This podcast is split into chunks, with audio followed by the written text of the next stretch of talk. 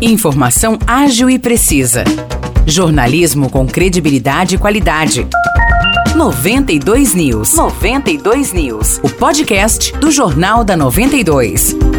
Olá, eu sou Morris Projan e a partir de agora você fica bem informado sobre as principais notícias do dia em nossa cidade e região. No episódio 597 do podcast 92 News, você confere. O prefeito de Casa Branca, Marco César de Paiva Aga, do Republicanos, foi preso na manhã de ontem, durante a Operação Casa Limpa, do Grupo de Atuação Especial de Combate ao Crime Organizado, o GAECO. A operação investiga crimes de corrupção ativa e passiva, fraude licitatória, lavagem de dinheiro e organização criminosa. Além de Casa Branca, foram cumpridos mandados de busca e apreensão em Santana de Parnaíba, Santos, Cubatão e Poços de Caldas. De acordo com o Ministério Público, uma empresa privada de saneamento básico de Casa Branca subornou funcionários públicos para ser favorecida em contratos de prestação de serviços de água e esgoto. Na casa da irmã do prefeito, que não teve a identidade divulgada, foram encontrados e apreendidos mais de 400 mil reais em dinheiro embalados dentro de uma mala. Segundo o Ministério Público, a conta dela era usada para movimentar os recursos. A ocorrência foi apresentada na delegacia de São José do Rio Pardo. O gabinete da Prefeitura de Casa Branca também foi alvo de mandado de busca e apreensão não foram divulgadas informações sobre o envolvimento do prefeito Marco César de Paiva Aga. Ele passou por audiência de custódia e foi levado para o Centro de Ressocialização de Limeira.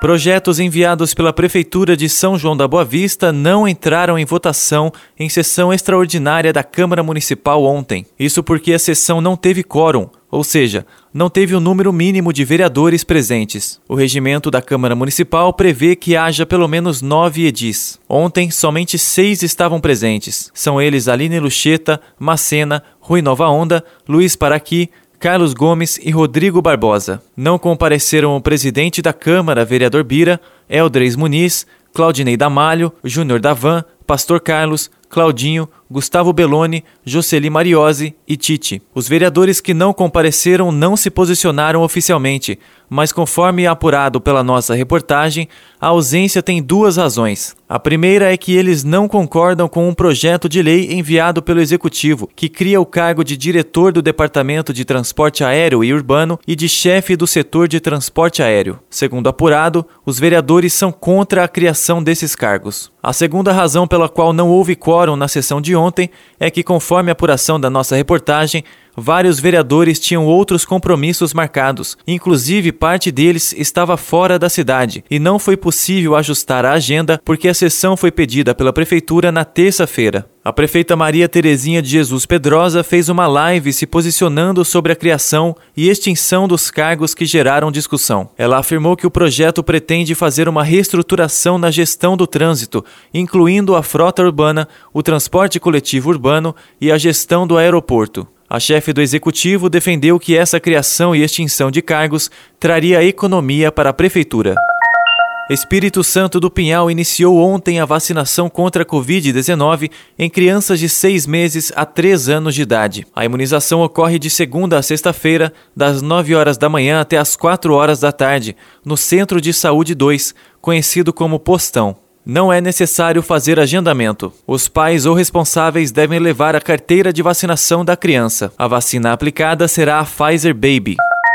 As cidades da região têm mais atrações da programação de Natal hoje. Em São João da Boa Vista, são quatro eventos. À uma hora da tarde, acontece mais uma edição do Baile dos Idosos, na Estação das Artes. Às duas e meia da tarde, tem exibição da peça Espírito de Príncipe, da companhia Artes Insanes, na Cidade das Artes. O espetáculo foi interrompido na semana passada por conta da chuva e será apresentado hoje. Já às 7 horas da noite, na Praça João Pires, no bairro Durval Nicolau, a atração é a peça O Conto de Natal, da companhia Cena 4. Por fim, às 8 horas da noite, encerrando a programação do dia em São João, a banda Dona Gabriela se apresenta na Praça Coronel Joaquim José. Em Vargem Grande do Sul, tem orquestra de viola caipira na Praça da Matriz, a partir das sete e meia da noite. Falando agora de Aguaí, a atração de hoje é a Orquestra Violas e Violinos, às 8 horas da noite, no Coreto da Praça Central. Em caso de chuva, a apresentação será transferida para o Ceazinha. A orquestra encerra a programação Natal Encanto e Luz de Aguaí.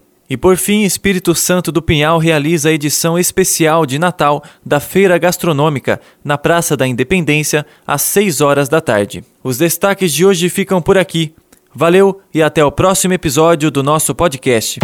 Para mais notícias de São João da Boa Vista e região, acesse 92fm São João.com.br ou siga 92fm São João nas redes sociais. 92